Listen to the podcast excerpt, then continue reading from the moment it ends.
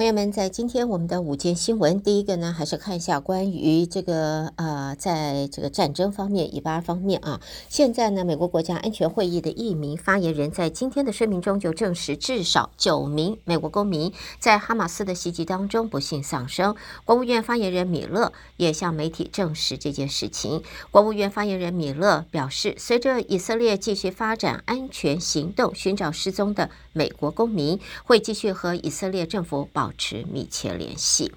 那么，在现在呢，以色列军方对巴勒斯坦领土加萨走廊发动了空袭之际，以色列国防部长也在今天下令对加萨实施全面围困。能源部长也随后下令切断了对加萨的供水。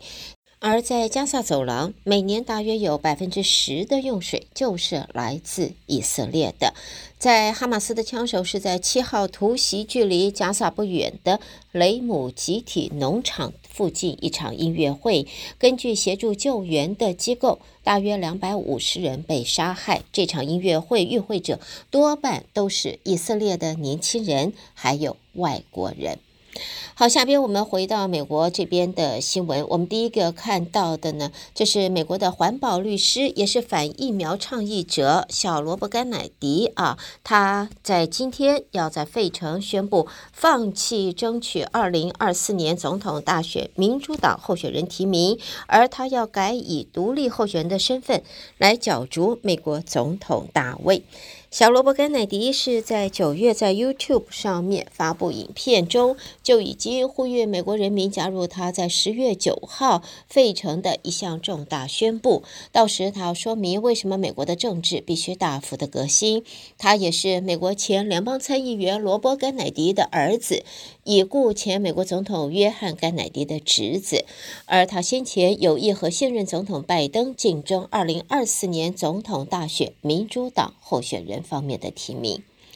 另外呢，在最新的民调则显示，经过政府几乎停摆的危机之后，共和党的选民还是对自家这个前美国总统川普啊是不离不弃啊。接近百分之六十的受访者说，新任众议院议长就应该效忠川普。这至于原议长麦卡锡的罢免问题，共和党选民则是有分歧的。百分之五十三受访者指责麦卡锡办事效率低，又与民主党合作，因此得下台。相反，百分之四十七的人则是反对罢罢免，也赞扬麦卡锡在最后关头可以让政府。必过停摆。在谈到未来的新议长时，整体百分之七十一的受访者倒是希望新的议长能够和民主党合作，百分之六十四的人则希望他能够削减联邦的开支。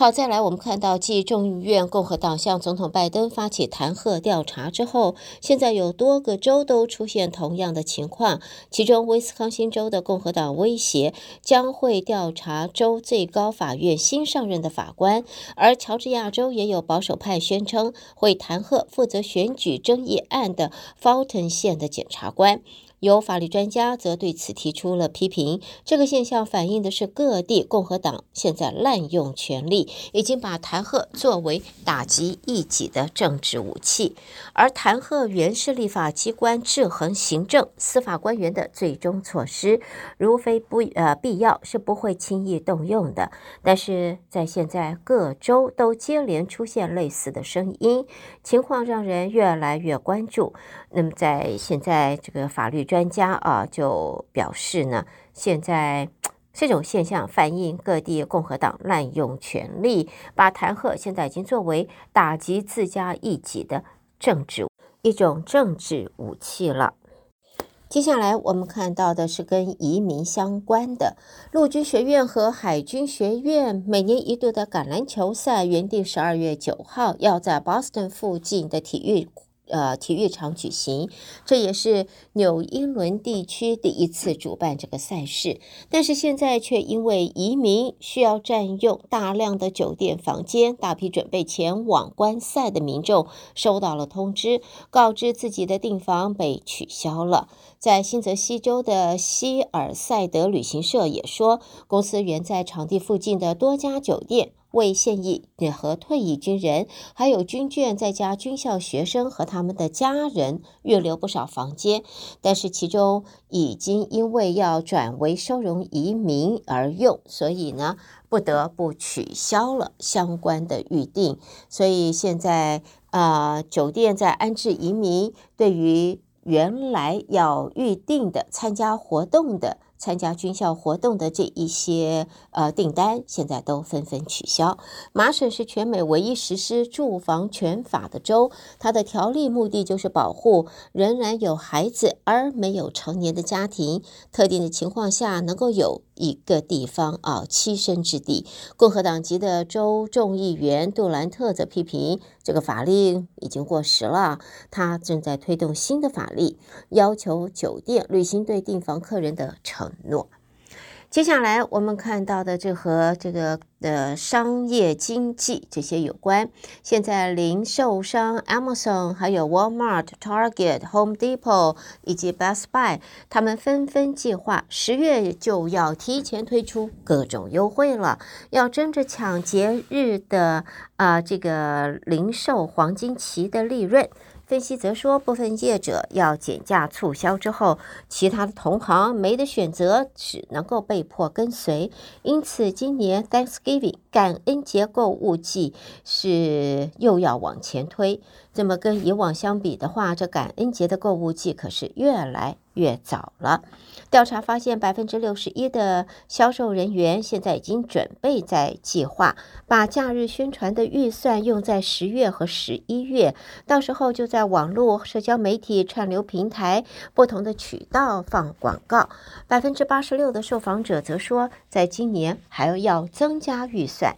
对于这个现象，零售分析师则说，零售商发现消费者预算是有限，但是尽早推出优惠就可以分一杯羹，避免节日来临之后形势被动啊。而联邦政府的数据也显示，虽然利率已经升到了二十二年以来的最高点。通货膨胀比去年夏天的百分之九十，呃九点一要回落，但是物价还是上涨。民间的信用卡欠债达到了一万亿元，年轻人也需要重新偿还他们的学贷，种种因素都影响到本土的消费。日常生活往往有所取舍，只会买的是燃油、粮食等必需品，其他开支能省则省了，所以呢，假日快到了，要争抢消费者有限的预算，商家们摩拳擦掌，要提早自家的节日季的促销。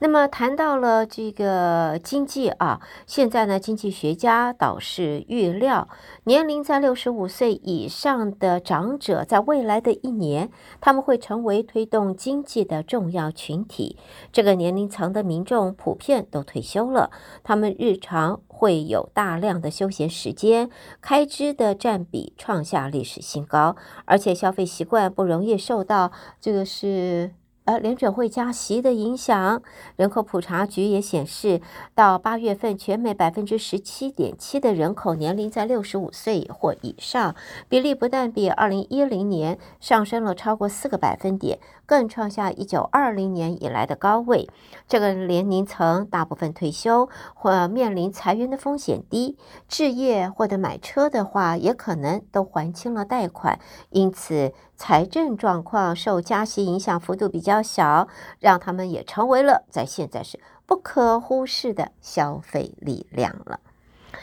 好，朋友们，我们在这里呢，啊、带给大家的就是在今天的午间新闻，由胡美健为朋友们编辑播报，也谢谢您收听。休息以前呢，还是借这个机会再度提醒朋友们，在啊、现在就是来自哈佛大学的职牙专家黄医师两处职牙中心。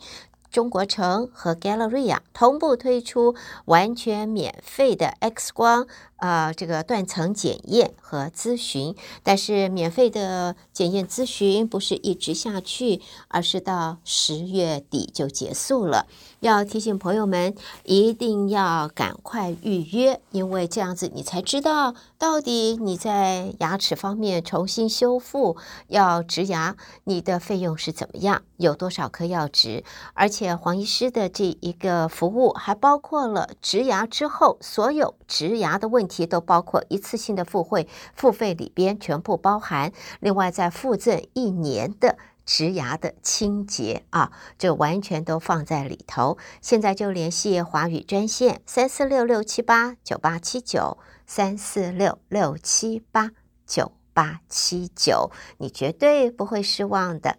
好的，朋友们，重要讯息和新闻带给大家，我们在这稍微休息一会儿，欢迎收听我们接下来的节目。